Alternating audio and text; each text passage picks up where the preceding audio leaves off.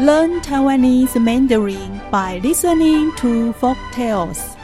The level for B1.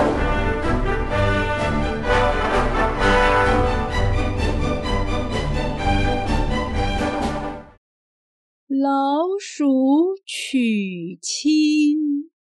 很久以前，在乡下村里有个老鼠村，村里的村长。有一位长得很漂亮的女儿，村中每个年轻人都想娶她当新娘。不过，老鼠爸爸心想：“我是十二生肖之首，想娶我的女儿的人，一定得是个了不起的新郎，才配得上我美丽的女儿。”于是，老鼠爸爸就去找村里有名的王媒婆。媒婆列了一张全村青年才俊的老鼠名单，可是老鼠爸爸却不愿意把宝贝女儿嫁给天生害怕猫及太阳的老鼠同类。他决定要出门去找。全世界最强的人，一出门看见太阳，他觉得太阳最伟大，能放射光芒，照耀世界，就决定先去找太阳。太阳对老鼠爸爸说：“一片乌云就可以遮住阳光。”还是乌云最伟大。老鼠爸爸跑去找乌云，乌云说：“一阵风吹起，就可以把我吹得头转向。还是风最强。”老鼠爸爸赶紧跑去找风，风说：“就算我能吹。”却还是吹不过山头，应该是山最伟大。一旁的山却说：“我不能移动，可是老鼠却可以轻易在我身上掘土挖洞。我认为老鼠最了不起。”老鼠爸爸这才发现。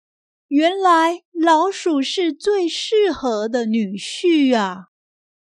老鼠爸爸回到村里，就让女儿和村里最强的老鼠结婚，日子就选在正月初三，热热闹闹的办了一场婚礼。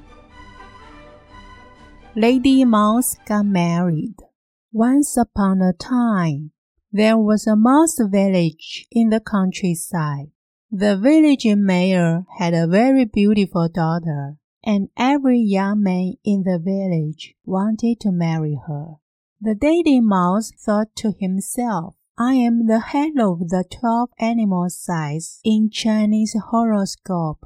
I have to find amazing young man who deserves my beautiful daughter. Daddy Mouse went to see the famous matchmaker Wang in the village. The matchmaker gave him a list of excellent candidates, but Daddy Mouse didn't want his daughter to marry a mouse that might fall into the prey of cats and would have to hide from the sun.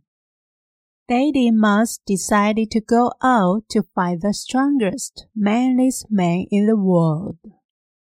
When he went out of the door, he saw the sun right away. He thought that the sun must be the greatest man on the earth, because his sunlight illuminated the whole world. So he went out to the sun about marrying his daughter. However, the sun said to Daddy Mouse, Sometimes a cloud may block my light. I think the cloud will make a greater candidate than me. So Daddy Mouse went to talk to the cloud.